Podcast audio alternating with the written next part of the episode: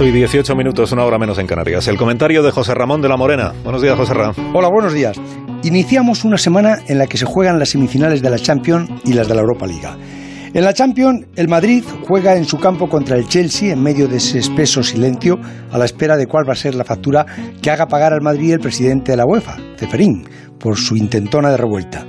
Ceferín ya ha dado a entender que esa factura se la va a pasar al cobro al Madrid, al Barça y a la Juve. ¿Cuál será el importe? Esas amenazas convierten ahora todo en sospechas. Y en nuestra liga faltan solo cinco jornadas. Seis para el Barça, que tiene un partido atrasado con el Granada que va a jugar el jueves, y el Valladolid en Bilbao.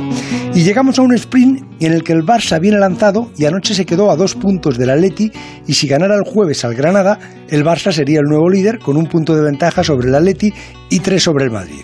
Ayer me contaba Mr. Cheat un dato que explica por qué el Barça ahora llega con viento a favor y el Madrid todo lo contrario. La delantera del Barça, Messi, Griezmann y Dembélé han marcado 60 goles esta temporada. Benzema, Asensio y Vinicius han hecho 39. El Barça lleva 113 goles en 48 partidos y el Madrid 76 en 45.